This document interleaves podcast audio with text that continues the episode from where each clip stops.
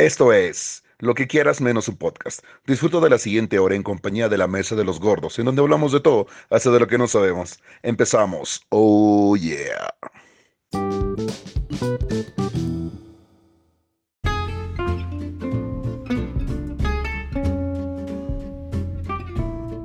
Gente bonita, buenas noches, bienvenidos a esto que es lo que quieras menos un podcast. Otra vez aquí reunidos esta noche para desarrollar un tema del cual no sabemos, pero tenemos personalidades que en la materia saben lo que dicen. Tenemos como siempre, como siempre nuestro asiático loco, Takeshi, el asiático Tax. ¿Cómo estás, Takeshi? Eh, cada vez más gordito y queda... Oye, me estoy convirtiendo en un viejo sabroso, así que estoy bien. No sé cuál es tu definición de viejo sabroso, pero asumo que la estás doblando bastante para pegarse a tus características. Doblándola bastante. La, la, la realidad, güey, puede ser moldeada a tus necesidades, güey. Por eso es que hay tanta diversidad al día de hoy. Así que yo hoy me, hoy me autopercibo como un viejo sabroso. Ok, ok, eso es importante, la autopercepción. Y con nosotros, para hablar acerca del tema que nos viene a modo esta noche, la licenciada pedagoga Romina Romina Uribe, cuéntanos, ¿cómo está doctora? Hola, buenas noches. Pues eh, muy entusiasmada porque este tema es muy interesante, es un tema actual y sobre todo muy polémico también.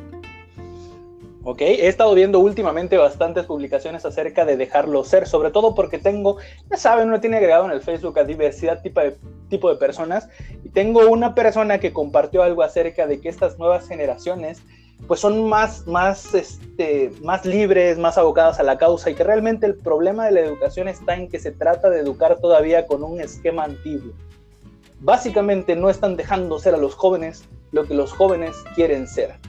Entonces, ¿qué opinan al respecto? Y el tema de esta noche es la educación y este, estos estudiantes de cristal que quieren hacer las escuelas a su modo. Nos beneficia, nos perjudica, nos ayuda, ¿Cómo vamos con ese asunto? Vámonos ahí con Tax. Dime, Tax, tú desde un punto de vista mundano y luego le damos la oportunidad a la doctora de que nos diga. Oye, ¿y quién te dijo que yo soy mundano? También he tenido preparación.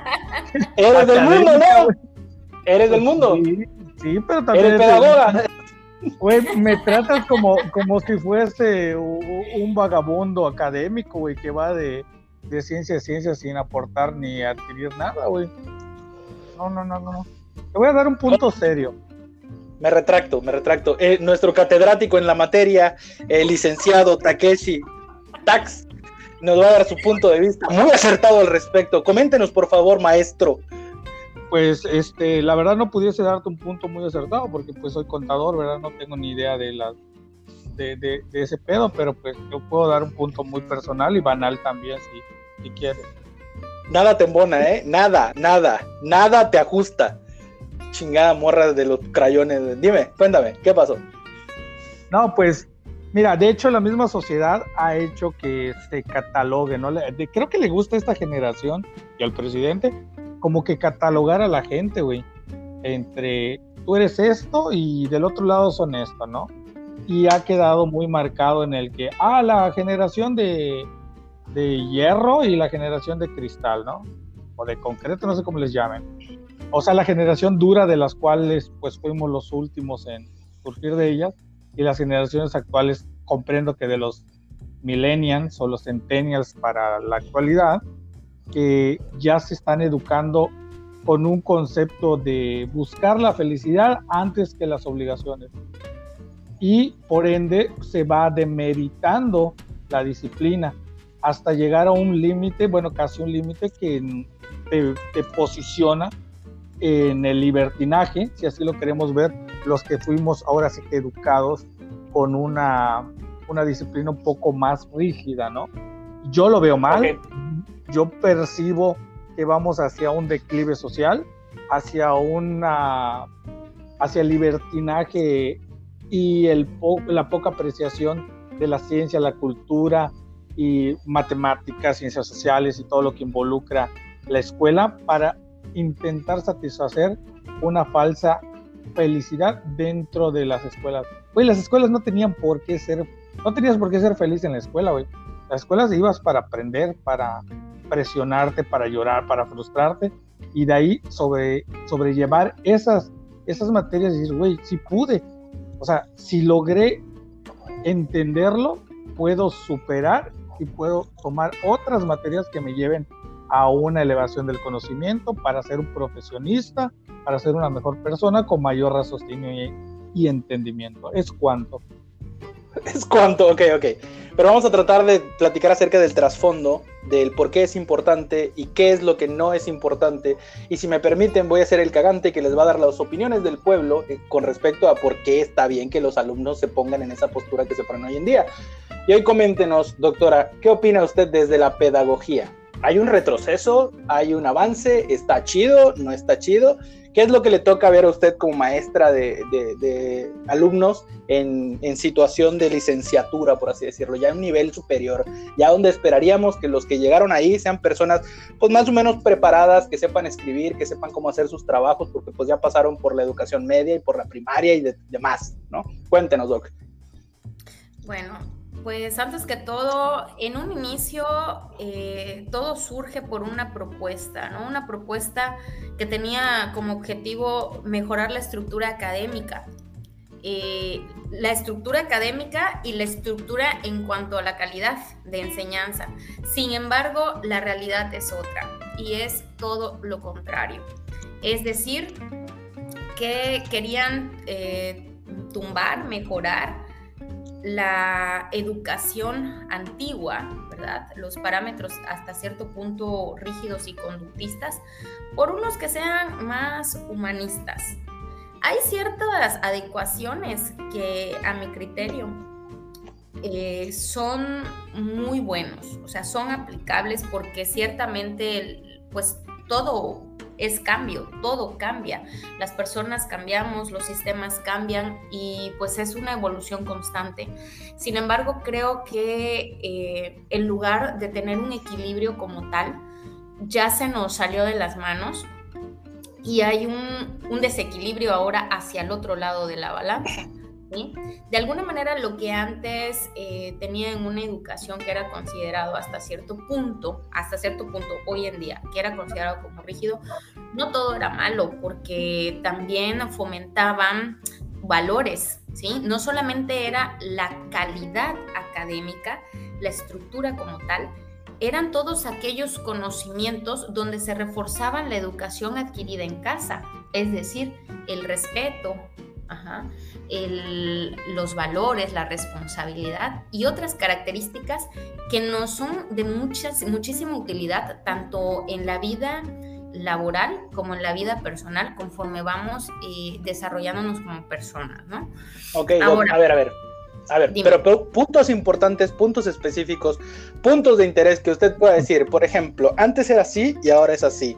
Ahora nos enfrentamos al problema de que los alumnos son de esta forma, de que los alumnos nos piden estas cosas, de que a los alumnos no les podemos decir estas cosas para que, para que las personas que nos escuchan, sean dos, sean cien, entiendan básicamente de qué va el asunto. Ok, muy bien. Por ejemplo, antes, eh, y yo le puedo hablar desde esa perspectiva también porque provengo de una familia de docentes, ¿no? Entonces, básicamente he visto varias generaciones eh, cómo se han desenvuelto. Antes, incluso cuando yo era estudiante, em, había este respeto por el maestro, ¿sí? El respeto en qué sentido? En no alzarle la voz al maestro, en no mal contestarle al maestro. Una cosa es establecer o entablar un diálogo y otra cosa es ya retar, ¿ok? Cosa que en la actualidad es totalmente opuesta debido a que ya el alumno Em, reta al maestro, ya no hay respeto hacia el maestro y ya no hablando como una figura de autoridad, que prácticamente ese término ya está en desuso, sino como persona. Entonces eh, hay una contradicción porque de alguna manera eh, las generaciones actuales eh, mm, se, ¿cómo, ¿cómo, les diré? Las generaciones actuales de alguna manera llevan por estandarte la empatía, ¿sí? La empatía, la libertad, etc. Sin embargo, no se dan cuenta que están violentando también a las, a las figuras de enseñanza, en este caso a los maestros. ¿Por qué? Porque no les están dando el respeto que ellos exigen para sí mismos. Entonces, por lo tanto, es contradictorio. Eso es una de las tantas situaciones que se pueden observar. Al alumno antes se le podía eh, hablar y decir, mira, esto en tu trabajo no es correcto, eh, hay que manejarlo de cierta manera, o sea, hacerle sus aclaraciones de por qué su trabajo sacó la calificación que tenía que sacar. Y ahora no, Ahora le manejamos las rúbricas, se le entregan a los alumnos y los alumnos eh, se ponen a pelear porque quieren su 10, a pesar de que se les está explicando el motivo por el cual no son acreedores a esa calificación. ¿Sí? O sea, ahí vemos más o menos dos situaciones que son muy puntuales, que son muy repetitivas en las diferencias generacionales y de las reformas educativas. Ok, ok. Estamos hablando de que, tú... Yo, quiero preguntar, ¿desde cuándo? Eh, quisiera identificar el punto de quiebre en el que una generación disciplinada, enfocada a, este, al respeto hacia el docente y, el respeto, y, a reflejar la enseñanza que había en, la, en sus hogares, se quebró en, socialmente y dijo, oye, pues esto no me late, y voy a buscar el apoyo de la ley, el apoyo de las asociaciones o de mi propio, de un colectivo que me respalde de que esto no es así. Quisiera yo identificar ese momento. No sé si ustedes saben o dónde es que fue el parteaguas para, para el declive de, de esta ideología, ¿no? Para el declive de la ideología anterior y el auge o el inicio de, la, de las actuales tendencias, porque más que que disciplinario yo lo siento que es, es hacia, la, hacia, la, hacia la tendencia, ¿no? Hacia un aspecto de que, bueno, no sé si en Argentina inició o en España inició y se hizo tendencia y llegó a México y que buscamos ser más felices y que todo lo tienes que cuestionar y, y que la falta de autoridad.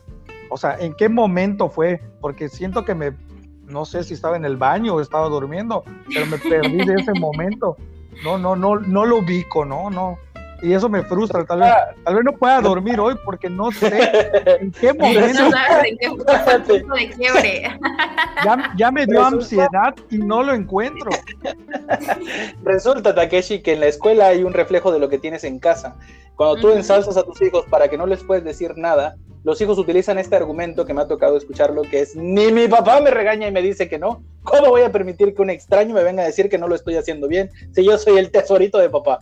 Básicamente, ese reflejo está eh, acrecentado, apoyado por una generación de papás ineptos, incompetentes. Lo siento, papás, si ustedes fueron a la escuela a pelearse porque sus hijos le pusieron una mala calificación, diciendo o alegando que Tesorito merecía una mejor calificación. Lo que tuvieron fue una horda de papás yendo a las escuelas a, que, a quejarse porque su hijo estaba estresado. Oye, es que le dejan mucha tarea. ¿Cuándo fue? ¿Cuándo? Cuando salimos, cuando a nosotros nos tocó ser papás. Bueno, no nosotros, los que están un poquito arriba de nosotros, que son los que están ahorita ahí, güey. Estamos hablando fue de antes o después del video de la Mars? No sé, güey.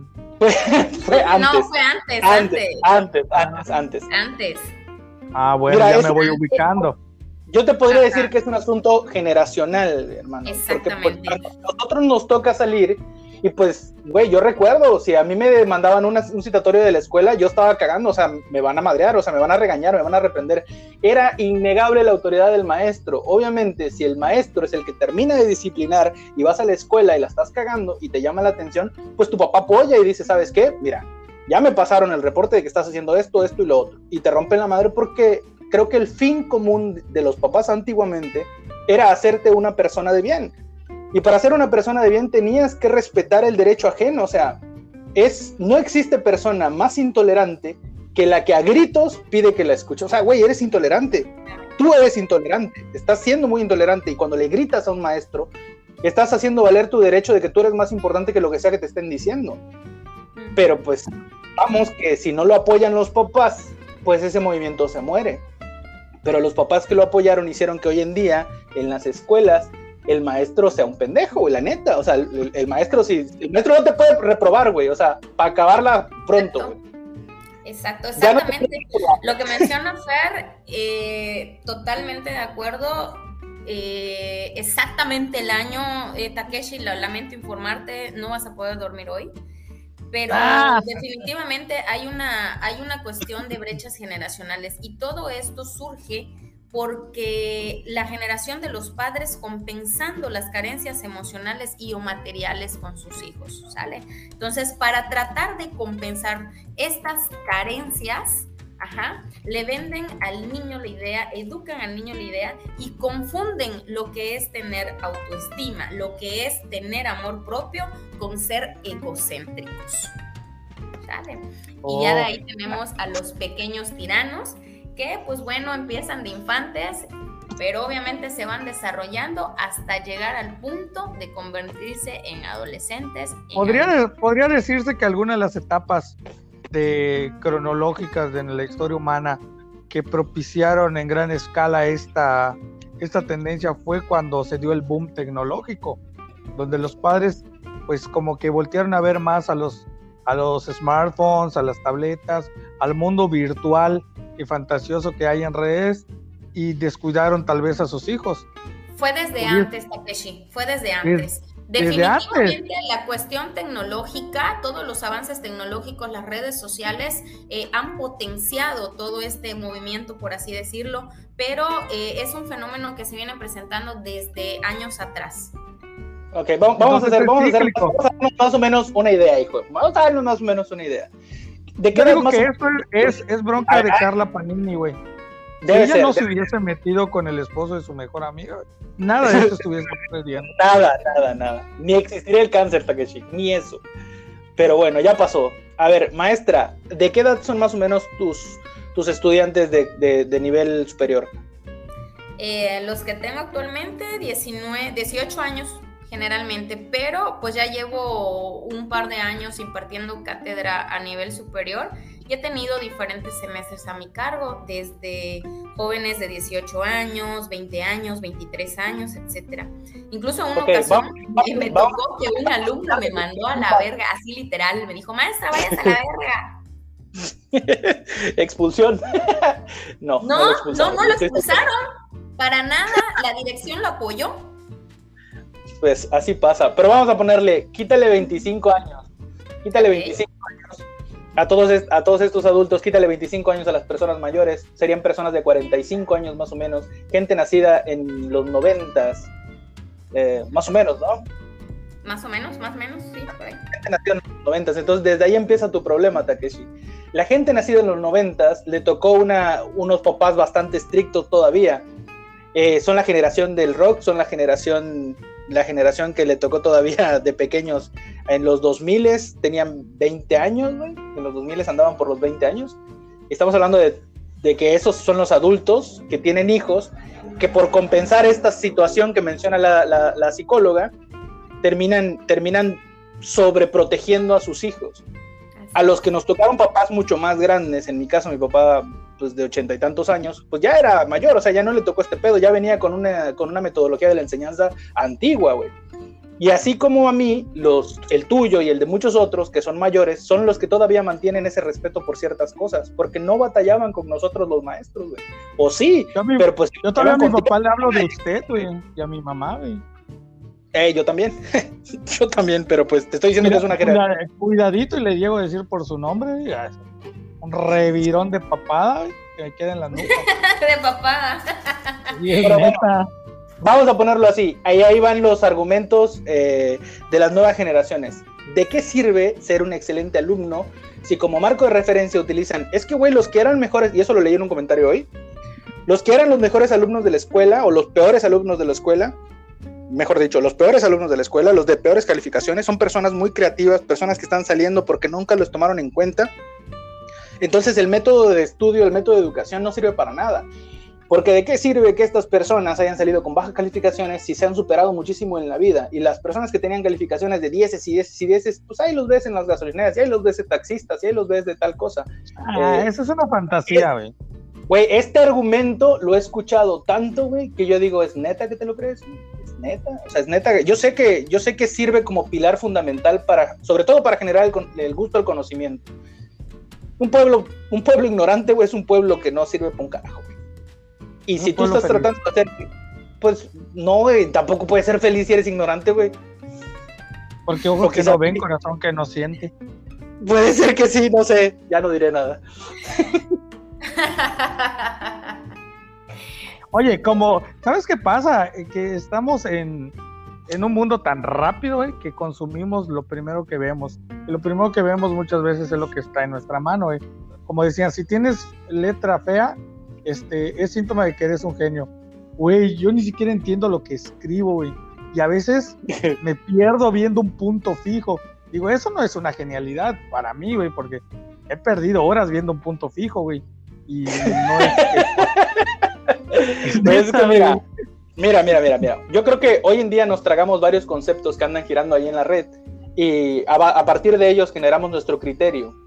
Y el criterio es bastante importante para las generaciones como la tuya, la mía, la de la doctora, tal vez que es menor, pero o tal vez de la misma edad o la misma generación. Y ahí nos las llevamos más o menos nosotros. Yo soy, Pero los chicos, yo soy, los yo que soy van del creciendo. 89, güey. naciste nueve años después. En 1989. Güey, tus hijos son un- van a hacer lo, lo mismo, güey. ¿Por qué? No sé, no sé, no sé, pero vámonos a lo siguiente. a ver, ¿y, y tú de qué generación eres? Yo soy del 89. Soy peque todavía, pero aún así alcancé, alcancé disciplina de la vieja escuela, güey. Oye, oye, yo lo mencioné, a nosotros nos tocaron papás, no solo a mí, a bastantes, nos tocaron papás que tenían una metodología de enseñanza completamente distinta, sobre todo por el- la que a ellos le tocó. Somos una proyección de gente que tiene una- un método de crianza completamente distinto que el de la Claro. juventud, que estaba en Creo que contra, llegué porque rayando, estaba resentida, güey. O rayando. sea, ajá, una, una generación resentida que todavía no terminaba de entender este consejo que te daba de tu papá, que decía, cuando tengas hijos lo vas a entender. Entonces nos movimos muy rápido, o esta generación se movió muy rápido, diciendo, no, ni madre, yo no tengo que entender nada. Está mal que me frustraran, está mal que me hicieran esto, está mal que me Que hicieran no lo otro. sufran lo que yo sufrí. Exacto, exacto. ¿Pero, Pero quitan de ahí- eres? Yo soy del 87, güey, pero mi papá te dije que es una persona mayor. Ah, ¿Y usted, doctora? También del 87. Ah, están peques. Somos pequeños. Ya, ya saqué, ya saqué el dato, efectivamente, también de, de alguna manera eh, a mí me tocó eh, la crianza antigua, solamente que en mi caso no, no hubo violencia física como tal. Creo que dos veces me habrán dado mis, mis nalgadas porque me las merecía, la neta. Este, mm, No, a mí sí pero- me tocó. a mí dos veces, No, pero fue serio. así leve, fue la nalgadita nada más y ya. Pero porque Ah. yo no estaba dando vida y ya me lo habían advertido, ya me lo habían advertido y estaba de necia. Ah, esos son, son, son, son castigos fresas, no, no. Que la nalgadita, no, no, no. Si tu mamá no- nunca te desmayó con un botellazo de una coca de vidrio, no tuviste disciplina. Hola, con un botellazo de una coca de vidrio. O sea, básicamente mata. Tenía 12 años y estaba jalándole el cabello a mi hermanita. Pasé, le jalé el cabello, arranqué a correr hacia la puerta. Y lo único que recuerdo es que ya estaba, que alguien gritó, lo maté, lo maté. Y mi siguiente recuerdo fue en un hospital, güey, donde me estaban suturando la cabeza, güey. y mi mamá dijo que me había, mi mamá me dijo que yo me había tropezado y me caí. Aquí llegamos a la casa y vi la botella que tenía muestras de sangre. Ay, Y ya como Es que tres años sobre la después, botella. Caíste sobre tres la años, botella. después, tres años después mi papá ya me dijo la verdad. Pero lo callaron ¿Qué por fue? tres años, güey. ay Dios. ¿Qué? Lo ahora, por eso ahorita solo compro coca de lata, güey. Tengo... Por ese mal, mal sabor de boca, por ese trauma que te ocasionó aquel evento. Tengo huellitas de todavía de, de las sombreras. Ese era un castigo que funcionaba, ¿eh? Yo le temo a las sombreras. Güey, me hice disciplinado doblando mi ropa y poniéndolo en los cajones por terror a las sombreras. Porque para mí una hombrera iba a terminar. Ver una hombrera es que terminara en mi espalda. Y dije, Nel, yo, voy- yo voy a doblar mi ropa aquí. En la casa no hay hombreras. Todos a doblar su ropa. No y funcionó, güey. Sí, claro, fuerte. funcionó. Bueno, pero volviendo al tema. bien. Sí. Volviendo al tema, volviendo al tema y dejando de lado los traumas de la infancia generados por la violencia excesiva que recibió Oye, nuestro tengo que querido amigo. Ya, ya tomé nota de las historias de Takeshi. Y profesional en el ramo. ¿Qué tal si yo bloqueé alguna otra agresión en mi infancia? Sí. Probablemente violaste muchas. ya, ya, ya, ya, ok. Vamos a volver, vamos a volver al tema. Vamos a volver al no tema. Quiero, no quiero recordar lo de mi tío. Eso te iba a decir, güey, pero. este no es el momento, este no es el momento, Por ahora no. no. No quiero recordar lo de mi tío porque se me antoja una coca y un gansito. bueno, volviendo mal, volviendo al mal que nos hace, al mal que nos hace en la sociedad actual, el hecho de tener profesionistas que, o gente que se está preparando para ser los futuros médicos, los futuros doctores, los futuros, los futuros, son personas en las cuales vamos a depositar nuestra confianza a la hora de elaborar programas o, o recibir servicios que sean de calidad. ¿Dónde está la excelencia académica? ¿Qué significa la excelencia académica hoy en día? ¿Existe todavía tal cosa como una persona bien preparada? Yo quiero pensar, quiero pensar que hay alumnos que, se van a, preparar por su cuenta, que van a tener este amor a la al conocimiento y, pues al final terminarán documentándose ellos solos para poder salir adelante, porque en la escuela yo creo que ya no es un buen, ya no es un buen referente académico, por así decirlo. ¿Qué opina, doctor? Ya la escuela queda en, desuso y por varias situaciones.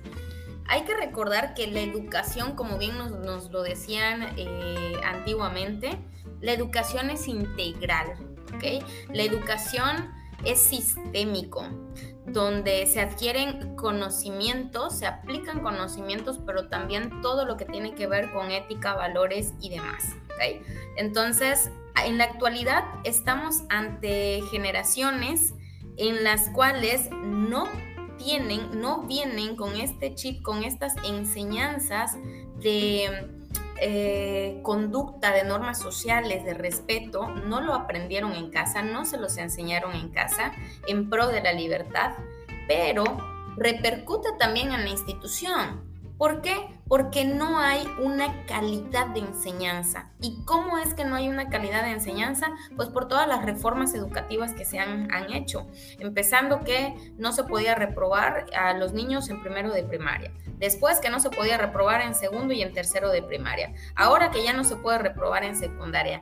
Y válgame, no solamente estamos hablando de ya estos niveles básicos, ya incluso en los niveles superior, prácticamente el alumno pasa sin tener el mínimo conocimiento. ¿Por qué? Por temor, por miedo a que el alumno reclame al maestro, eh, saque algún artículo en redes sociales, los maestros ya le tienen miedo a los alumnos. ¿Por qué? Porque no hay como tal ese respaldo hacia el docente. ¿Por qué?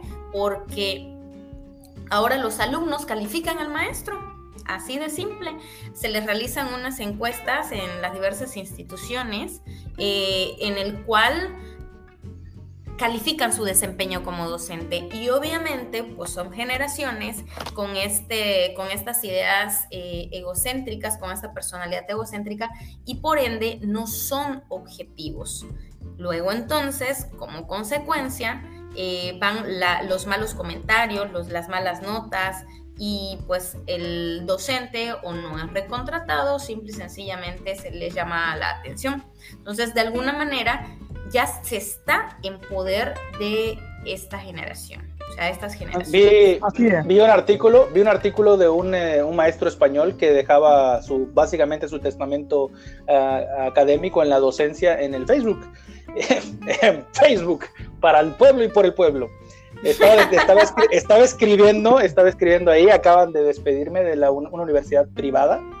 Y me despiden de la universidad privada, me despiden de la universidad privada porque me piden que yo pase a un alumno que no puede pasar, o sea, que no debe pasar porque, porque no hizo ninguna tarea, porque no tiene conocimiento en el tema, porque no sabe, porque es rebelde, porque lo que tú quieras. No me entregó una sola tarea, no se presenta en clase y me piden que lo pase. Y va en contra en contra de mis principios como docente regalarle la calificación a alguien por algo muy importante.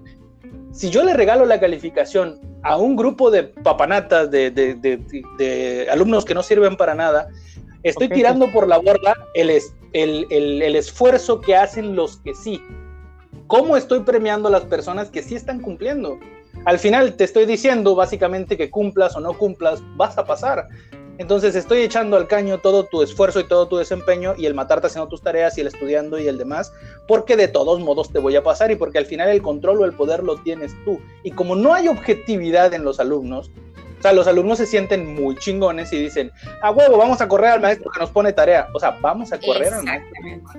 Fue en el 2000, fue en el 2000. ¿En el 2000 qué? Güey, en el 2000 un maestro en la carrera, yo llevaba computación fiscal contable, que es contabilidad, y dijo, yo no vengo a enseñarles, yo soy un facilitador nada más. Les voy a dar las, los glosarios y los links y las biografías. Ahí, güey, ahí empezó el desmadrito este. Porque pero pues al final yo creo que ese maestro tendría que tener criterios para calificar, es así como que estudia si quieres, o, o, es así como que yo no vengo a hacer nada, básicamente ya pasaron. Yo digo, güey, si así está la escuela hoy en día, me vuelvo a inscribir para tener otra carrera, güey. O sea, voy a pasar. y ahorita es súper fácil, y ahorita es súper fácil, porque aparte es, muy engañoso. Em, antes los estándares para aprobar las materias eran de 6, de 6 para arriba, ya aprobabas. Ahora no, ahora con 7 apruebas la materia, pero ¿de qué sirve si de todas maneras eh, se les regala la calificación? Sí, así es. y es peligrosísimo, ¿eh? Pero realmente no tiene nada que ver, no es un reflejo con el conocimiento adquirido, menos con la responsabilidad que tenga. Oye, y todavía, y todavía para terminar de fregar el asunto, hay universidades, güey, que te dan la licenciatura en dos años, en año y medio. Sí, definitivamente. Con estudios sabatinos. O solo estudias los sábados durante año y medio y ya tienes. O sea, ¿qué nivel de profesionistas están egresando? Que dices, uy, ay, tengo, tengo compañeros de, nivel de profesionismo, nivel de profesionismo, Takeshi. Tuve una de mis empleadas eh, que era ingeniera en mecatrónica, se graduó de ingeniería en mecatrónica, yo no sabía que esa era su carrera, hasta que al final me dijo, oye jefe, necesito el fin de semana porque me voy a graduar, y yo, ah, chingada, ¿qué te vas a graduar? Pues ingeniería en mecatrónica, y yo sí, ¿y, sabes? O sea, neta, o sea, estás trabajando en un taller que tiene que ver con eso, o sea, ¿sabes? O sea, no, no, pero pues, ni sé, ni, ni, ni, dónde vas a trabajar, ni sé, pero ya acabé. y yo sí, En Mundo Móvil, y hiper mega No mames, o sea, es que no mames. es que no les interesa saber, ese es el punto. Ellos lo que quieren es tener dieces, tener buenas calificaciones, pero el mínimo esfuerzo. Así es. Literal, tengo, Y a mí me compañeros... eh, ver, o sea, trabajos ya a nivel de licenciatura eh, que lo hacen en la libreta. Haz de cuenta un mapa conceptual, ¿no? Lo pido a computadora y lo hacen en la libreta a mano, pero ni siquiera con la gracia, con el cuidado de utilizar una regla para que los trazos se vean armónicos y presentables. No, luego con la hoja de la libreta pegado con, este, con una cinta, eh, con marcatextos. Y, y no, no, llevaba una armonía, o sea, así nada más redondeado y, curvas, o sea... Y te, juro que si le dices a tu, a tu alumno, esto no es un trabajo presentable, su respuesta va a ser alguna mamada como, cuando menos hice la tarea. O sea, estoy haciendo mi esfuerzo. Claro, no, y, luego, también. ¿Y qué tiene? ¿Y qué tiene? No, no estoy faltando. Y si no responden, es que no tengo computadora. Ah. ¿Sí? Eso responden, es que no tengo computadora. Y yo les digo, bueno, pero es que acá en la institución hay áreas de cómputo que son gratuitas las puedes utilizar. ¿sí? A mí me invitaron para ser este jurado en la presentación de unos programas de investigación y yo todavía teto, agarro mis tres libritos de métodos de investigación 1, métodos de investigación 2. Leíste y, demás. Ajá, sí. Y, todavía, y ¿cómo se llama? Eh, métodos de reacción y de, y de, ay, ¿cómo era? De integración de tesis. Y voy con mis con mis tres libritos así. Bien pro, bien pro. Sí, sí, llego, y era la universidad, era, era la poderosísima Universidad de Quintana Roo. Llego y así en la sala audiovisual, bien padre, que titulen todo, y pasa la maestra y dice, bueno, les vamos a presentar tres grupos de alumnos, ya era para, ya casi graduarse, van a presentar sus proyectos de investigación. Saco mis tres libros y me quedan viendo, me quedaban bien. Y sacaron unos temas que a leguas te das cuenta de que lo buscaron en internet y tal cual lo pusieron en diapositiva y una persona lo hizo, porque los demás se quedaban viendo. Y, que, y uno de los temas fue el parricidio como principal, este, de, como principal delito en el Estado. Y les preguntabas, oye, ¿y qué es el parricidio? ¿Y, y cuál es tu, cuál es tu, cómo se, tu pregunta inicial, ¿no? ¿Y cuál es este, planteamiento del problema, el planteamiento del problema y todo. Oye, les estabas hablando en, en maya porque no, no, no, no, no sabían. Y este, yo le dije a la maestra, maestra, porque nosotros prácticamente los, los invitados, los jurados, poníamos la calificación. Y yo le dije, disculpe si los ofendo. Bueno, en realidad no, no me disculpen, le digo, porque es más, me deberían pedir, es más, ustedes me deberían pedir disculpas. No, yo sí se los dije. Porque, no, de verdad, así se los dije. ¿Por qué? Porque presenté con tal nivel de, de, redacción, de copy-paste, y no tienen estructurado, ni siquiera se ve la metodología de la investigación, e, es, es aberrante. Para el nivel que ustedes están, es aberrante. Y la maestra así como que le cayó un balde de agua fría y dice, sí, es que es realmente, ya, ya sí en el coffee break nos, nos acercó a los jueces, nos dijo, es que no les puedo exigir más porque ya están a un mes de graduarse y la universidad ya, lo, ya les aceptó sus, sus investigaciones. O sea, tenían, tenían una, una tesis que si eran 50 hojas, era, era mucho. Y dices, oye, y, el formato APA y, y, y, todo eso, no, se lo pasaron por, por el puente de Campeche, sí, sí, por allá. Puente de Campeche. y dices, güey, ¿qué, onda, no? Y te asusta, porque dentro de esos egresados había una personita que yo conocía que está estudiando medicina y que hizo una prueba para una práctica y dices, es, es una papa. Es una papa porque lo que está leyendo no lo entiende. Estudió medicina estaba hablando en una de mis noches de póker con una de mis amigas que es doctora eh, y me estaba diciendo, no hombre, porque estamos platicando lo mismo. Y me dice, no, no tienes una idea, nos llegan los, los, los internos, que son los que se van a quedar de médicos y que hacen turnos y demás, y llega una persona que, siende, que tiene síndrome de ansiedad. Entonces, estamos en urgencias. Y pues la chica se pone tensa y se va. Y, y, y, yo le digo, güey, ¿cómo es posible que dejen en medicina en urgencias a una persona que no sabe manejar el estrés. O sea, si se le complica el paciente, se muere el paciente porque ella le va a dar estrés y se va. O sea, no eres apta, no eres apta para ser médico, no eres apta para poner tus manos dentro de una persona porque te puede dar estrés, güey. O sea, ¿qué pedo? Pero, se puso, se puso de moda estudiar medicina. Pero en la escuela no le pueden decir que no, no le pueden decir que no porque la estás, eh, la estás, ¿cómo se llama? Violentando la estás discriminando, güey. Entonces, si la estás discriminando, no mames, mejor ve y mata a alguien, o sea, no hay pedo. Pues sí, aplicar, sí, prueba y error, güey. O sea, tiene que tumbarse a tres pacientes como para que ya vaya aprendiendo a poner el suero, ¿no? Claro, exactamente. Con unos tres o cinco que se eche, pues ya, ya le va pues agarrando.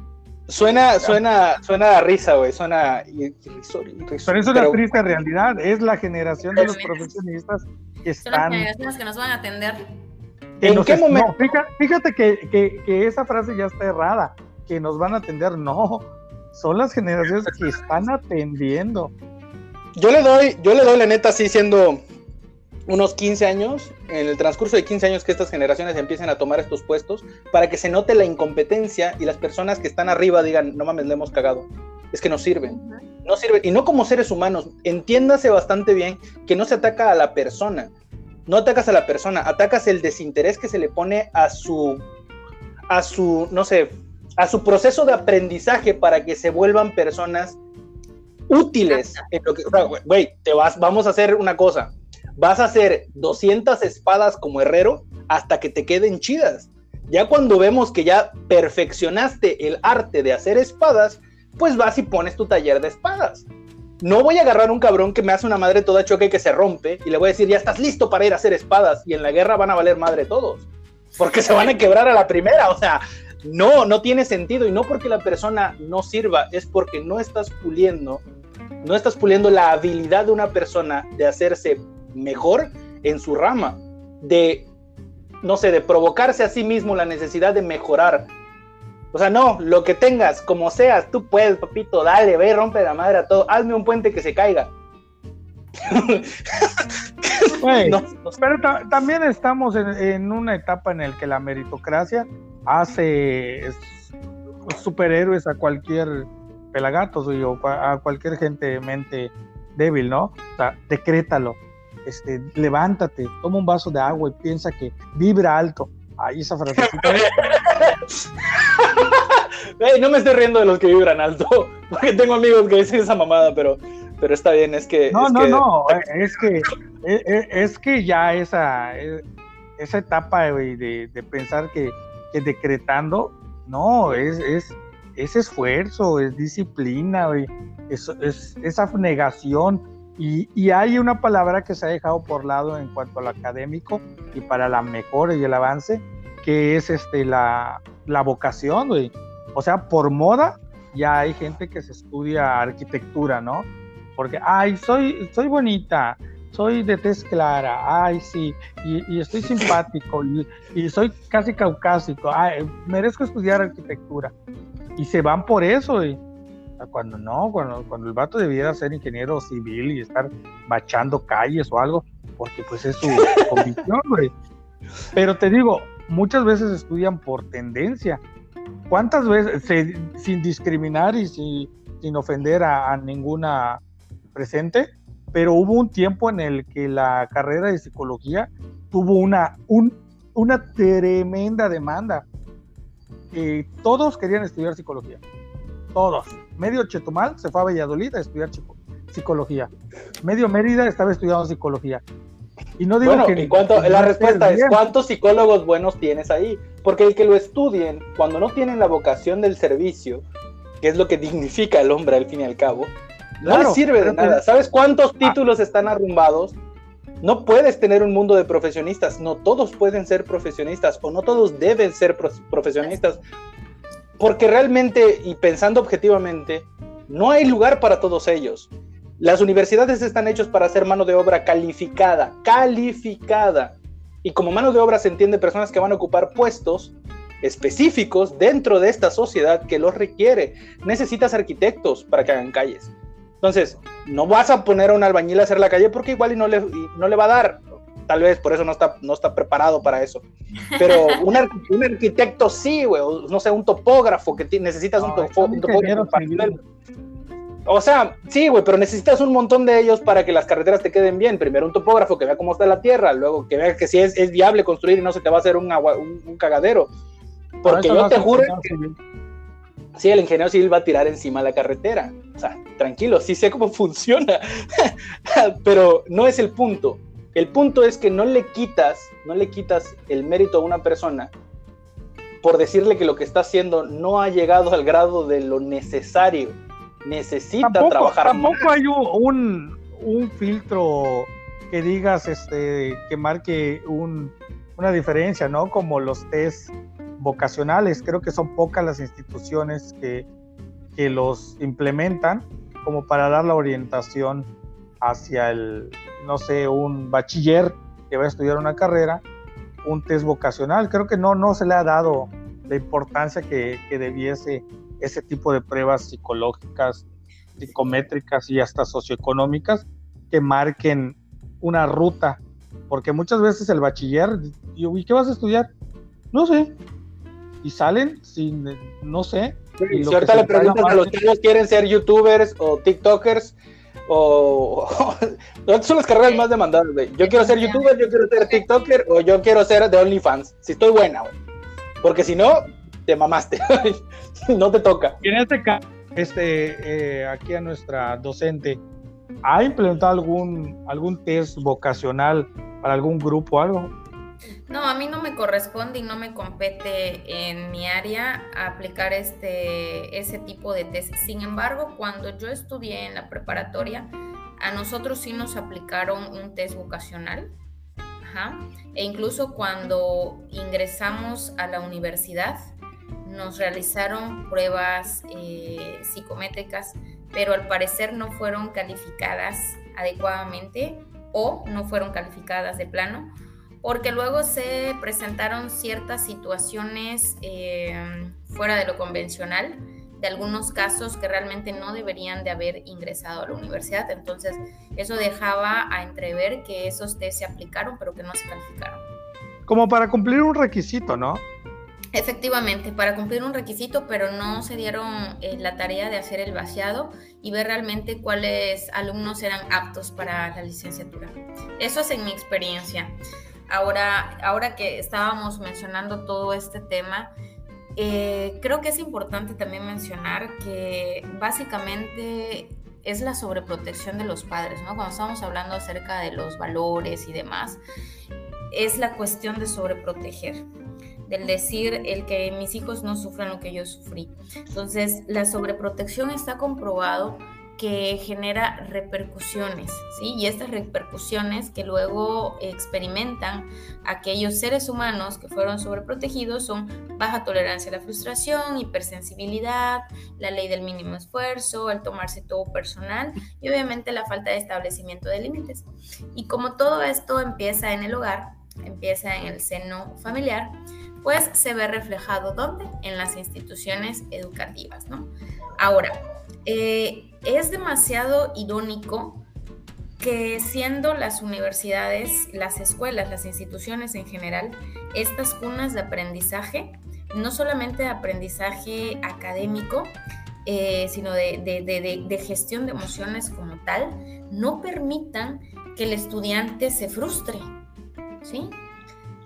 Entonces, el estudiante no se frustra por miedo a las consecuencias que esto pueda eh, desembocar, que pueda conllevar, eh, obedeciendo a la hipersensibilidad, a la ley del mínimo esfuerzo. Entonces, ¿dónde vamos a terminar? ¿Vale? ¿Por qué? Porque se le da muchísimo auge a la cuestión eh, de la tolerancia, pero, pero somos intolerantes, ¿sí? Se le da mucha situación a la cuestión de la violencia, pero también violentan al, personal a cargo, ¿no? Entonces, estamos hablando también que es una hipocresía, ¿sí? A fin, al final de cuentas. Ahora, es realmente alarmante porque estamos hablando ahora desde el ámbito educativo, pero desde el punto personal, ¿a dónde vamos a terminar? ¿A dónde vamos a terminar realmente como sociedad? Sí, es un declive moral tremendo. Ok, pero vamos a... Eh, espérame, estoy hablando, cállate. No, no, este güey no respeta a sus mayores. no, no respeta, no, tiene límites. no tiene límites. Yo, un chamaco con síndrome de emperador, de veras. No, no, no, no. no. ok. Megalomanía, pero bueno. No, eh, ahí está el síndrome del niño emperador, güey, creo. Sí, ah, Es, prevalece, prevalece. Y, se ve tremendísimo. antes, con una mirada, con una mirada tus papás te callaban. Y cuidadito hables cuando él está hablando con otra persona adulto. Ahorita le piden permiso a los morros para que se callen. Sí. O sea, estás platicando y Santi. Y, otra cosa que me caga, que se llamen Santi. Sin ofender tienen amigos. Conocidos. Santiago, güey. ¿Ah? Mi hijo se llama Santiago, güey, pero yo le digo Santiago. Exacto. Nunca jamás en la vida le digas Santi, lo vas a traumar. ¿Por qué habría de hacer eso? No, eh, Santi, por favor, hijo, ¿te puedes calmar? ¿Por qué, ¿Por qué, le voy a pedir permiso? Soy una persona adulta. Hay un trasfondo. Hay un trasfondo en la validación de las emociones del niño como persona pensante. Es un individuo que entiende. Los niños desde pequeños entienden, entonces estás metiéndote y, reprimiendo las capacidades de un niño, entonces no le puedes decir que se calle, no le puedes, no lo puedes presionar de esa forma. Lo vas a frustrar, lo vas a traumar. ¿Ves por qué nadie te toma en serio? ¿Ves por qué nadie te toma en serio? Es que esos argumentos los he escuchado, güey. No, es que no. Los han dicho sí, porque, sí, los he escuchado. son postulados de la crianza respetuosa. Sí, Sí, y, y este. A- Antiguamente, Es peligroso eso, porque los niños, Claro. lo- los niños dicen, mi papá, mis padres me tienen que pedir permiso. Y si yo quiero, lo voy a hacer. Si no lo quiero, no lo voy a hacer. Ay, papacito, en mis tiempos, una mira, ah, no lo hiciste. A ver, tráeme la chancla. Pero vas a pegar. Sí, te voy a pegar con la chancla que traiga. Ven para acá.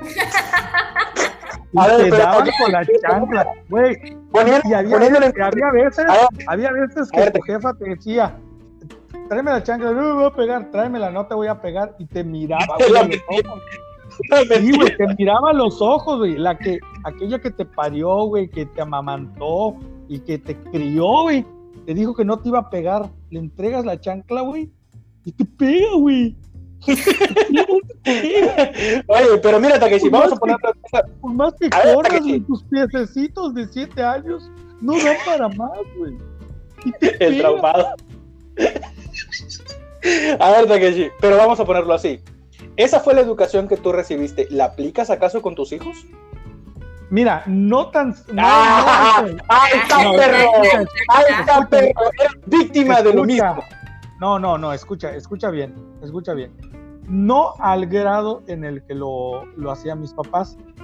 Lo aplico yo una disciplina rígida, pero de manera más consciente. Yo, yo soy muy tolerante hasta que hace alguien una chingadera. Ahí se acaba mi intolerancia. Mi tolerancia, perdón. De hecho, a mi hija yo, yo le hablo fuerte, le levanto la voz para que sepa que hay una autoridad y le advierto. Esta, yo solo le doy tres avisos. Le digo, esta es la segunda vez, te falta una. Y a la tercera, bien sabes que va un chancletazo o un cinturonazo. ¿Lo entendiste? Sí. Ahora yo ya le di el argumento y le di las consecuencias. Ya le advertí y le pregunté si lo entendió y lo entendió. Si reitera en su actitud, créeme que va el chancletazo, obviamente con una fuerza moderada, pero que le marque, le marque la, la disciplina o el cinturonazo. Y lo entiende. En mi caso, en Sí, mi caso, sí. en mi caso, decir que me, que, No. me, que, me- que me mate todo el mundo, güey.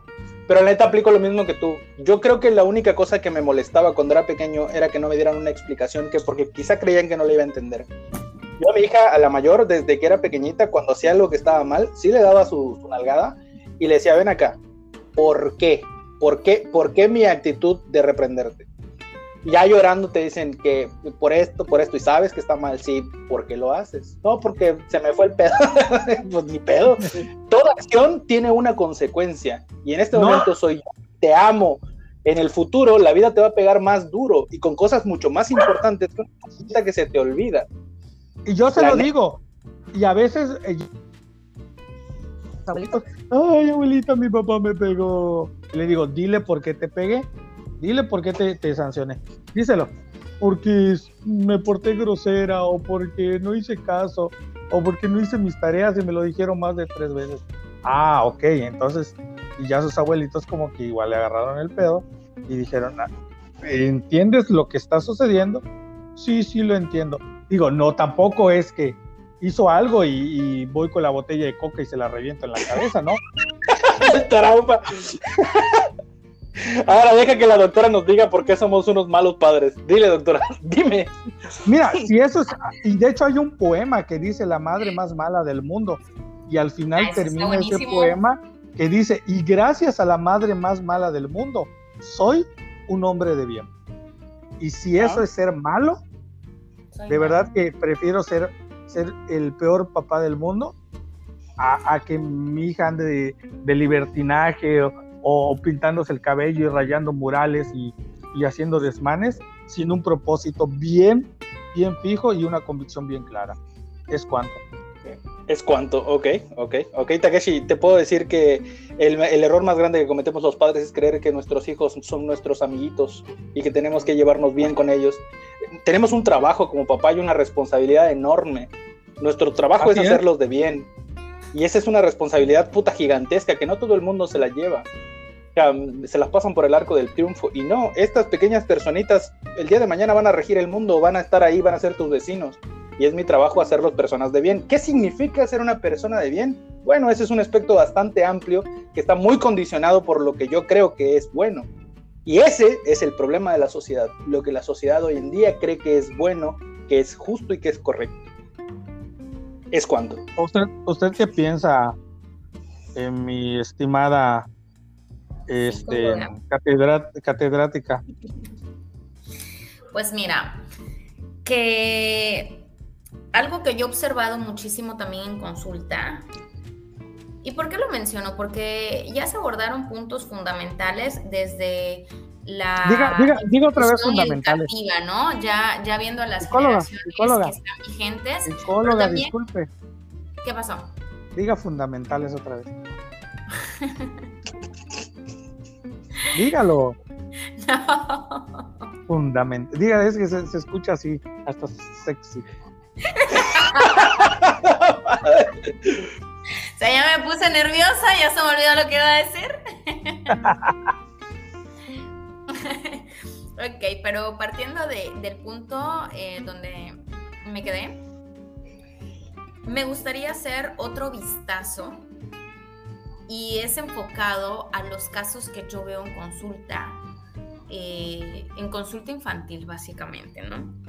Y muchas veces me he percatado cuando entrevisto a los padres, ¿verdad? Antes de atender a los infantes, que el estilo de crianza que llevan a la práctica con sus hijos es porque de alguna manera estos padres piensan, sienten de forma incluso hasta inconsciente que los hijos tienen el propósito de sanar sus heridas emocionales.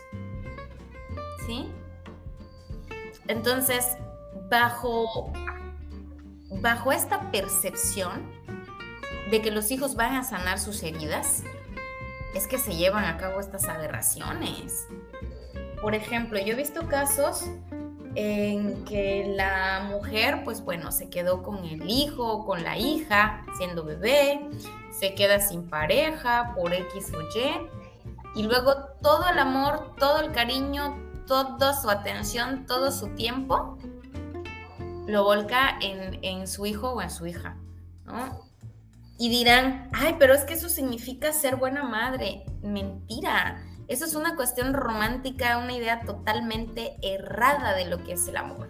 ¿Sale? Eso es ahogar entonces, siendo bebés, ya los están ahogando, ya los están atosigando con tanto amor y el amor también es límites, el amor también son, es medida, medida en el sentido de que permita al otro ser humano, a mi hijo, desarrollarse, adquirir las herramientas emocionales necesarias y no atosigarlo, no atosigarlo con mis expectativas, no atosigarlos con, con mis miedos y que, y que yo necesite de ese contacto y de ese reflejo de amor y no porque el infante realmente lo necesite, sino la persona que lo necesita soy yo. Y de alguna manera le doy esta responsabilidad a esa criatura, ¿sí? Entonces, de ahí parte eh, una idea fundamental que básicamente sería idóneo en un mundo feliz, en un mundo demasiado color de rosa, que las personas antes de ser padres realmente se conozcan, sanen esas heridas, que tomen terapia para que no proyecten todas esas necesidades y miedos en sus hijos y quieran vivir una a través de sus hijos o satisfacer estas necesidades a través de sus hijos, porque luego ya conlleva la segunda parte, que es lo que vimos en los estilos de crianza y que repercuten en el sistema educativo. O sea, básicamente, básicamente que es bastante complicado explicarlo y que la gente lo entienda de forma correcta. Ahogas a tus hijos de cariño porque estás basando todo tu chingado amor y depositándolo en ellos como si ellos necesitaran la protección por la carencia de un papá, de una mamá. Entonces voy a dedicarme tanto a ellos que dejo de ser yo para ser ellos. O sea, para que ellos sean la cosa más importante. Y cuando vuelves a tus hijos la cosa más importante, te olvidas de que lo más importante es dar un ejemplo de ser una persona completa. Enseñarles a ellos para que tengan un ejemplo positivo acerca de cómo funcionan las relaciones, eh, eh, no sé, una persona adulta, el manejo del estrés, el manejo de las frustraciones, el manejo de un montón de cosas que un adulto tiene que hacer. Y de, de entrada decirles que lo más importante para ti no son ellos. Sí, nos importan porque nuestros hijos nos importan mucho, pero vivimos en esta idea errónea de que mis hijos son lo más importante en, este, en, la vida de aquí para el resto del... Pues espérate, tus hijos van a tener 16, 17, 18 y se van. Los hijos son prestados. Tu trabajo es educarlos y si los educas bien, van a volver siempre. Así es. Pero si los sobreproteges, no se van a querer separar por comodidad. Y esto es un chantaje emocional muy culero niños que tienen 30 años ya, ya no son niños y siguen viviendo con papá y con mamá por las comodidades y facilidades, porque no les han dado las herramientas para valerse por sí mismos. Te lo dice una persona que desde los 17 años vive fuera de su casa, papá en el culo. Se puede. Se puede, hijos míos. Oye, pero también es tema cultural, ¿no? Es, tengo unos amigos que son este, de canadienses y vivieron mucho tiempo, bueno, estudiaron en una buena universidad en no en Canadá, de hecho ellos crecieron ahí, creo que la preparatoria y luego se fueron a estudiar a Estados Unidos. Y le digo, ¿cómo? ¿De Canadá te fuiste a Estados Unidos? Y pues a qué edad? Saliendo de la preparatoria, dicen, nos fuimos. ¿Por qué te, o sea, por, porque es que yo se los dije con asombro, ¿no? Y me dice, ¿por qué te sorprende? Un poco, le digo. O sea, no estaban muy chavos como para salirse de su casa. No, me dice, es totalmente común en, en Canadá, en Estados Unidos, en esta cultura. En Europa, güey. La prepa y hasta de antes, dice, ya hay gente, hay muchachos que trabajan, tienen sus propios departamentos o tienen roomies y se van, rentan y la universidad, sabes, y los papás están conscientes de que mi hijo se va, o sea, termina la preparatoria, el high school y se van, se van. Y, y lo yo he tenido, yo he tenido coach de 18 años viajando por el mundo. Hombres y mujeres, güey. Mujeres. Entonces se te hace increíble. Tengo una amiga que me dijo, no, no, no, espera, que tengo, me trajo un equipo a reparar. Me dijo, no, no, pero ya me tengo que ir porque tengo que ir a buscar a mi hijo a la escuela. Y él dijo, ah, está chiquito. No, no, tiene 17 años. Y yo, madre de Dios, tú todo preocupado por ir a buscar a tu hijo. Es que no sabe agarrar camiones. A los 17 años y no sabes agarrar camión, ¿qué mal estás haciendo a tu hijo? No, es que es peligroso. No mames, vives en Campeche. o sea... Sí, sí, ¿qué más te puede pasar? Que se tragante con una tranca.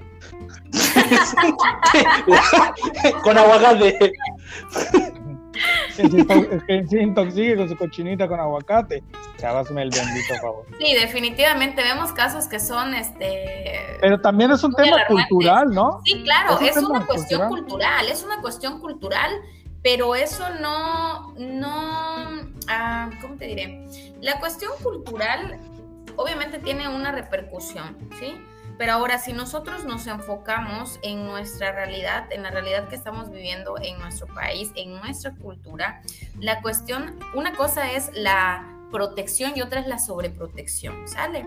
Ciertamente aquí culturalmente eh, acostumbran en muchísimos de los casos que las mujeres salen de su casa hasta que se casan, hasta que salen de blanco, ¿no?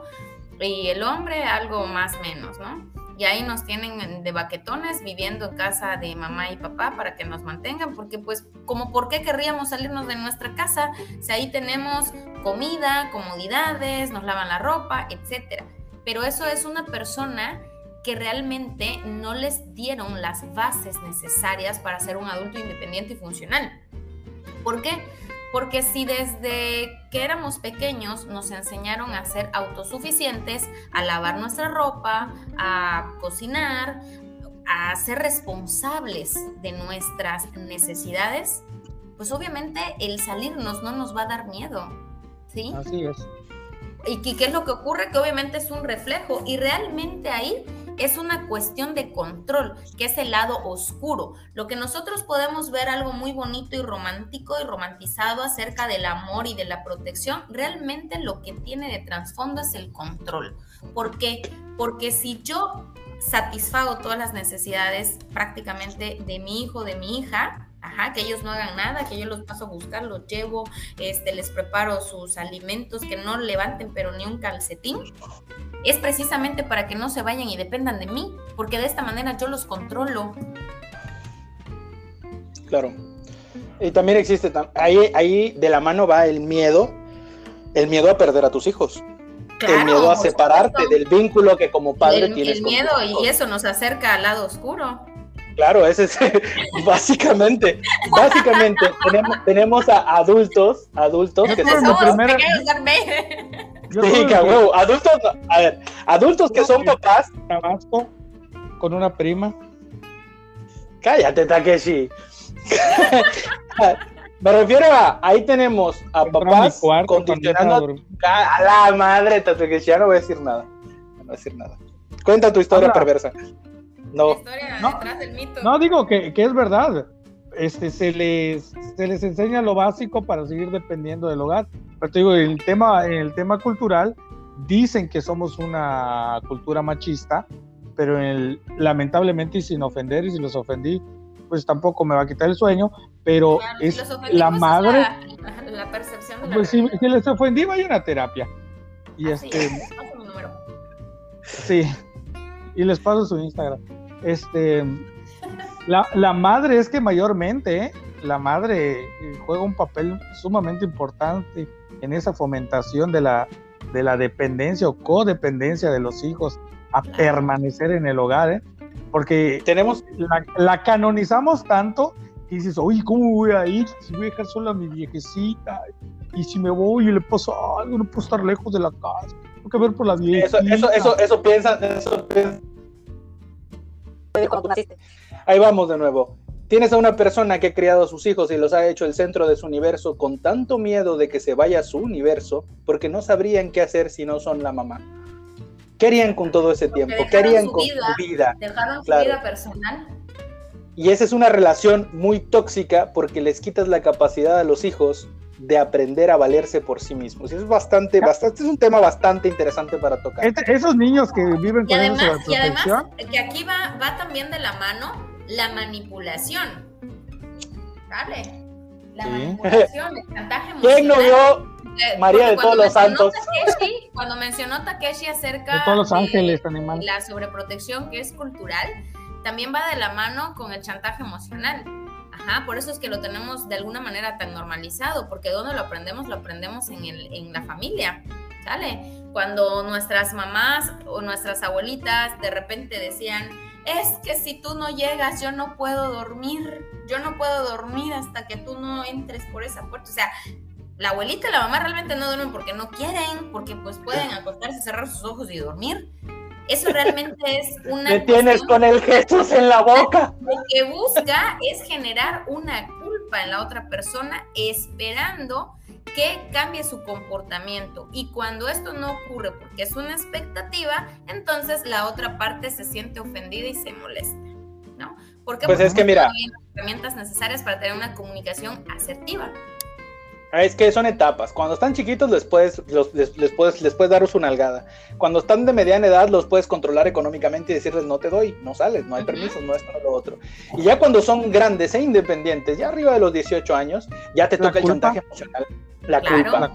Vamos a dejarles caer toda la culpa, a ver si la espada de Democles se hace tan pesada que estos desgraciados regresen temprano a casa.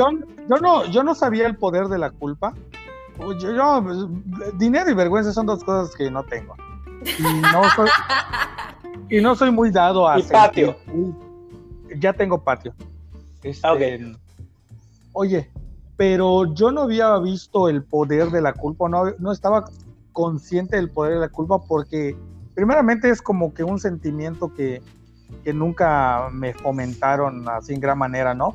Y otro, como que no tengo ese esa empatía hacia sentir culpa por algo que hice o por la desgracia ajena e infundada. Pero vi en un caso de, una, de una compañera del trabajo en el que, güey, la culpa le sacó salpullido. Y, y, yo le pregunté, oye, este, no voy a decir su nombre para no quemar a Berenice, pero... Dermatitis psicológica. Le digo, oye, le digo, oye, este, amiga, ver, ¿estás bien? No, es que, este, no fui a ver este fin de semana a mi mamá. Y le digo, ajá, güey, yo he pasado meses sin ver a mi mamá y a veces cuando la voy a ver, ella está en Cancún o está en Mérida o se fue a Campeche. O sea, no, no, te digo, es algo que no, no fue comentado en, mi familia, ¿no? Y le digo, ajá, ¿y cuándo no fuiste? ¿Este fin de semana? Sí, sí, no fui, no fui, ya me mandó cientos de mensajes, hija, ¿por qué no veniste? Cuando no vienes yo me siento mal, siento que me falta el aire. Oye, y esa, esa persona ¿eh? se estaba rascando mientras me lo contaba, estaba rascando el brazo y se estaba rascando el cuello. Y digo, ah, eh, como que sí, sí la culpa está tremendo y qué mal que tus padres te la fomenten a tal grado que se te convierte en una enfermedad, ¿no? Y, digo, en qué momento pasa de ser algo que deberías disfrutar a algo que si no lo haces, te enfermas. No, y, y, es, es, un, es un tema, yo digo que esa, esa persona, esta ansiedad ha de, ha de sufrir por, por culpa de la culpa. Sí, definitivamente, porque es una somatización, realmente. Diga somatización otra vez. el soma es el cuerpo y psicosomático tiene que ver con el pensamiento y el cuerpo. Psicosomático. Ah, bueno. Dígase bien, eh. cinco minutos de cultura. Ok, vámonos, vámonos con el cierre, gente bonita y gente hermosa. Este tema ha estado bastante interesante. Ya llevamos una buena horita platicando. Esperamos a tener a la licenciada en otro momento hermoso para platicar, para echar temas que son importantes, que, que, que hay que platicarlos, que hay que comentarlos. Eh, vamos a dar el cierre, vámonos por allá con. solo una, una, una, una, última pregunta que es una inquietud. Una última pregunta que es una inquietud. para, para este, aquí nuestra estimadísima este, educando, este, no educando, maestra, este, ¿cree que en algún momento va a llegar la, o va, sabemos que todo es cíclico y que esta etapa de ojetes de cristal se tiene que terminar o se deben de extinguir en algún trending o algún, algún TikTok que se haga viral y ellos mismos se maten y, y se acabe su, su aberrante existencia. Pero cree que, que regrese la etapa de la disciplina que antes existía eh, para esta sociedad, para hacer la corrección de, la, de la ruta de esta sociedad, o simplemente vamos a, la extinción total. Definitivamente creo que vamos hacia la extinción total. Y virtual. Definitivamente. Oye, oye. ahora no solamente van en estas cuestiones eh, de convivencia, de respeto, en estas normas sociales, eh, van en un todo, o sea, como había mencionado antes, es algo sistémico e incluso, digo, no era necesario hacer estudios para poder eh, percatarnos de ello, pero el CI es muchísimo menor en la actualidad que hace algunas generaciones, lo cual nos está hablando acerca de un retroceso. El CI es el coeficiente intelectual, ¿ok? Para, para, los que estudiaron en el CONALEP. Y bueno, hoy en día los que estudiaron en cualquier lado. Porque ya no se puede confiar. es una estigmatización muy canija lo que acabas de hacer, güey. Estás diciendo que, denotando que los del CONALEP no saben. Acabo de corregir, acabo de corregir. Ya no lo saben ni en carrera. Así que acabo de corregir. para cualquiera que esté estudiando. Da lugar, da lugar, joven. Da lugar. aplica para los del CONALEP, para los de la UNID, la Vizcaya y la este, Universidad de las Américas. Para todos, pero poniendo lo que acabas de preguntar, Takeshi. Que no nos gusta discriminar, así que todos. A todos parejos. Es cíclico. Va a llegar un punto en el que el cagadero sea tan grande que va a ser necesario, va a ser necesario regresar, regresar a educarlos bien. Porque es cíclico. Llega un punto en el que estas generaciones débiles van a tener que hacer gente fuerte que viendo un entorno que se está cayendo necesiten necesiten corregir, necesiten decir, no, no mames, no, no podemos tener esto en el hospital. No podemos, o sea, no podemos porque la gente se está muriendo. ¿Por qué? Por personal inepto, por personal no preparado. No podemos seguir permitiendo que nuestras calles estén cayendo. Entonces van a tener que hacerlo porque es necesario. hay, una frase en la familia. Yo, yo soy chingaquedito, güey. Yo, yo, yo llego no, y a no, no, no es cierto. Yo, yo, ¿Quedito? chingar donde voy. Sí, sí, sí. ¿Quedito? Soy, soy, eh, soy, soy buena onda, pero soy castrante, güey. Y eso, este, Hay una frase en la familia que cuando llego, cuando llega una de mis primas, yo la digo siempre, güey. Y se enojan, lo toman las, las tres primeras veces las toman así a gracia. Ya como la veinteava vez que la repito, ya no la toman a gracia. Este, Qué paciencia. porque lle- llega y, y siempre ella cuando ella está en la casa y yo llego sabe y frunce su cara y pone cara así de orto porque sabe que voy a decir ocupo otra jeringa bueno ¿por qué, por qué va esto güey?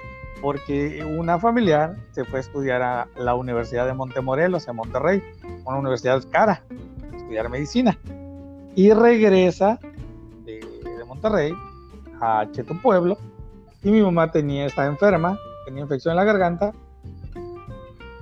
Visitarnos, y siempre era muy, muy apegada a nosotros, hasta que yo la empecé a chingar y ya dejó de ir. Y este, y le dice a mi mamá, oye, ya, ya, ya eres una egresada, ya eres doctora, ¿verdad? Sí, ya soy doctora, estoy haciendo mi servicio en una comunidad, esto y el otro. Ah, bueno, ¿me puedes inyectar? Claro que sí, sí, es de lo más sencillo. Y yo la estoy viendo agarra una inyección, pasan así al, cuartito y dicen, este, primo, ¿qué pasó? Ocupo otra jeringa. Y mi mamá, ¿por qué? Es que se me tapó la primera. Y, solo teníamos una jeringa, güey. Y me voy a comprar otra jeringa y regreso. Y, y como a los tres minutos, primo, ¿qué pasó? Ocupo otra jeringa. y yo, güey, ¿qué?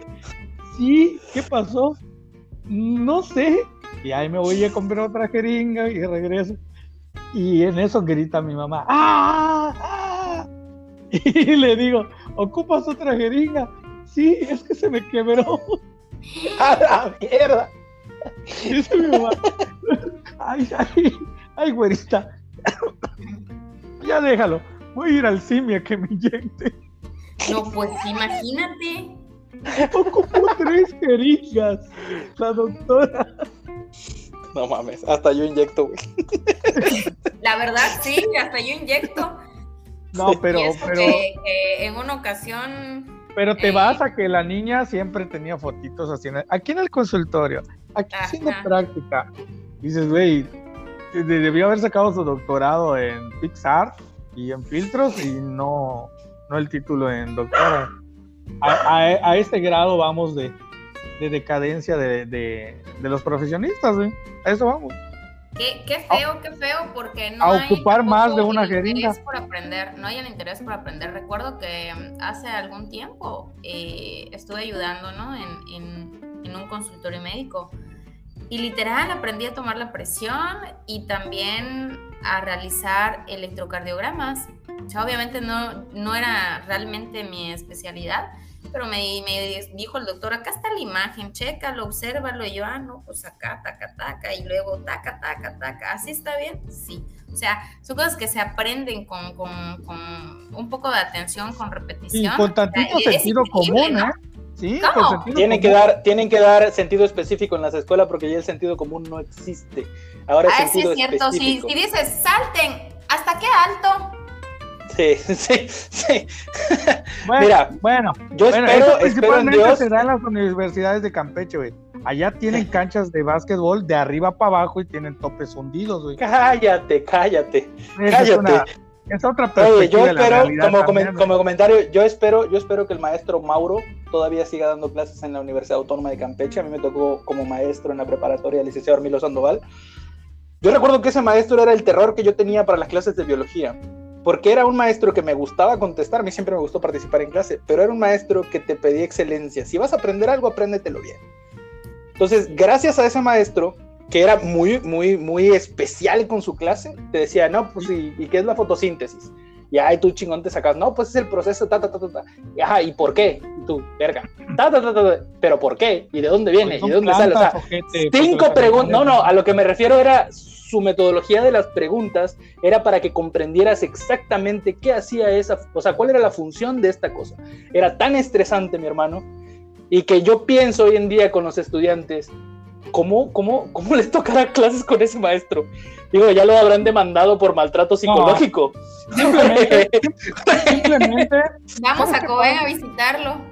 Sí, no, no, no, Dios quiere no, que era un excelente No, maestro. ojalá Dios te quiera y no. La verdad, no me dio clase, lo conocía de vista, había escuchado comentarios. eh, claro, decían, no, que es muy estricto. Y yo, pues qué bueno, los estrictos son los, los mejores maestros, a mi criterio, a mi consideración. También hablaban mucho acerca de la maestra Sofía en la Hermilo, excelente maestra, como unos tantos más, ¿verdad? Pero eh, sí, definitivamente esa metodología ya no, ya no es vigente. Ya no, No es porque, vigente porque inculcaban esas el- la curiosidad. Que son, que son generadas, eh, esta cuestión de metaanálisis y de metacognición, ¿verdad? Que tienen el objetivo de poder eh, reflexionar y comprender. Despertar la curiosidad no de la investigación. hacer, ya no se pueden hacer porque el alumno lo interpreta como que lo estás tratando como si fueran un tonto. ¿Sí? Ahorita tú dices, te contesta, ahorita tú esperas, tú esperas que cuando le preguntes qué es la fotosíntesis te digan, ese pedo que es con el sol y las plantas, ¿no? Excelente, 10. Exacto. Ya excelente. chingaste. Y si lo dices todo mal solamente por el hecho de mencionar plantas, ya es correcto. Pasó la materia. Sí, es que antes, antes la curiosidad de la- sobre la investigación, o sea, despertar la curiosidad científica, eh, el, no sé, el tantito interés por investigar, por reflexionar, era como que lo que buscaban los profesores, ¿no? Nosotros también. Cállate, güey. México tiene los peores números de comprensión lectora, güey. Alguien me No, estaba pero- platicando, alguien me estaba Sí, platicando, le das una instrucción escrita. que sí lo hacían. No, no, espérate, espérate. Alguien me estaba platicando que le das una instrucción escrita a los, a los alumnos y que no lo entienden, güey. O sea, por simple, dos líneas, no lo entienden. O sea, necesito una tarea el viernes. Te hablan por teléfono. Disculpe, ¿le puedo entregar la tarea mañana? ¿Para cuándo es? Está escrito en el título así. Tarea para el viernes. Este, ¿no se le puedo enviar a su correo? Tarea para el viernes presencial. Así, antes del examen, no mames, o sea, no, no lees, carnal, o sea, qué pedo, güey. O sea, Pero bueno, no leen, pero no pero bueno. comprenden. Leen, pero no comprenden. Y te digo, ya pues te dije que no hay comprensión ¿eh? lectora, güey. Tú, tú decías, eh, ojalá que sí, ¿cómo le dirán a sus alumnos?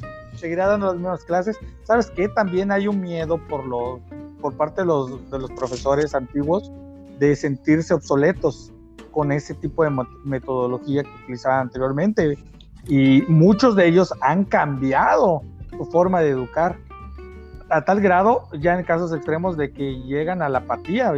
Pues acá está, yo se los enseño, lo entendieron bien, si no, de todas maneras van a pasar, güey. Yo te digo. te Llegan digo a la apatía porque el sistema, el sistema los hace apáticos. Ya no Claro. pueden dar clases. Ya no pueden dar clases porque no sirve que den clases, porque no quieren que den clases. Quieren que tengan un grupo de alumnos y que los, los- los alumnos los van a calificar. Entonces, que pasen. ¿Para qué me voy a ¿Sabes matar? ¿Sabes qué? Esto también nos, nos, nos redirecciona a, a un video que, que hice mención hace ratos, el de la Marx, que es el sentir del, del, del grosso del alumnado, güey.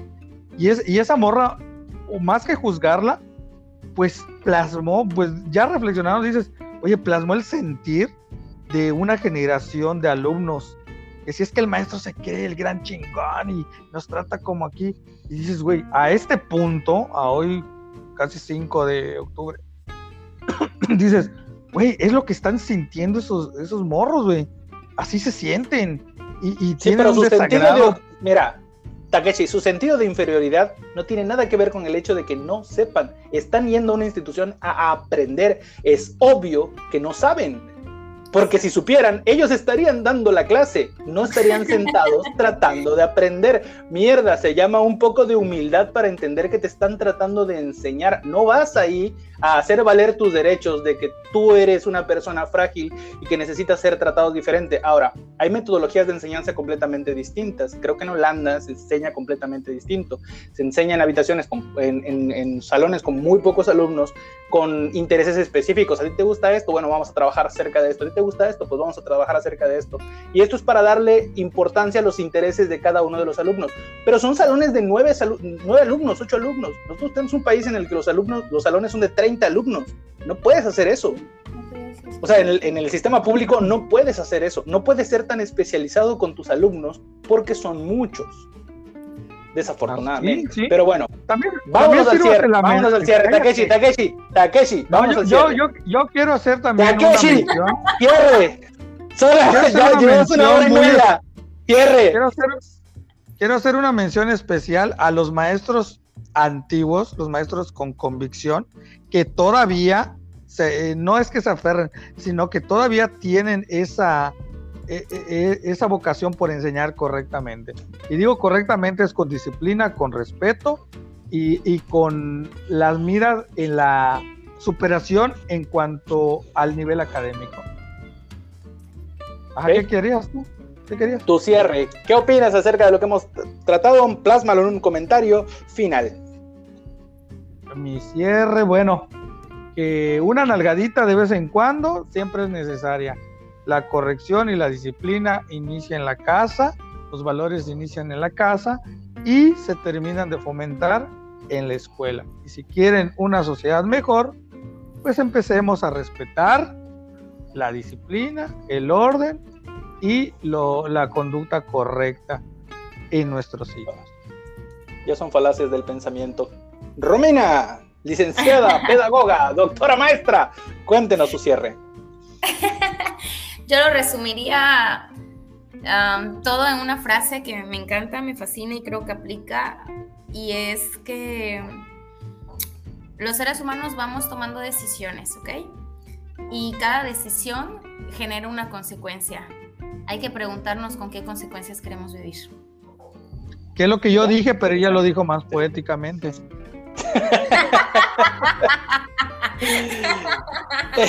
Esta es la ley de la. Sí, somos un buen equipo.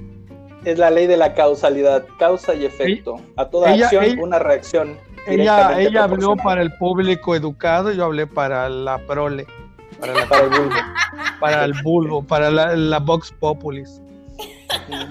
¿Y yo para qué? ¿Para la burguesía?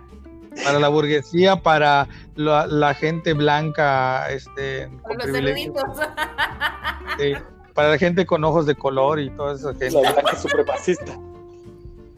Así es, para los supremacistas. mi cierre, mi cierre. Gente bonita, pues como han escuchado, este tema es bastante importante, bastante profundo, bastantes cosas que tocar, bastantes cosas que mencionar, sobre todo porque es un gran problema social que tenemos hoy en día. Para aquellos que no quieran creer porque quieren hacer la vista gorda, les recuerdo que el rey está desnudo no se dejen engañar porque es importante la superación de sus hijos. Si ustedes los están mandando a la escuela, verifiquen, tengan la responsabilidad de revisar sus trabajos, vean qué cosas están entregando para que les dé pena ajena. Si ya saben que en la escuela no los van a reprobar, ustedes están criando profesionistas que en el futuro los van a atender. Qué triste, ¿no? Pero bueno. Péguenle a sus hijos, péguenle. Rómpanle su madre. Eso sí, péguenle a sus hijos. Péguenle a sus hijos para que no ocupen otra jeringa. eso ha sido eso ha sido todo por nosotros. Esto fue lo que quieras, menos un podcast. Estuvieron con ustedes Takechi, el asiático loco. Adiós, gente bonita. Romina, la doctora psicóloga que nos acompañó por segunda ocasión en este podcast. Hasta luego, un placer. Y un servidor, Fernando Soler, estamos a sus órdenes. ¡Chao!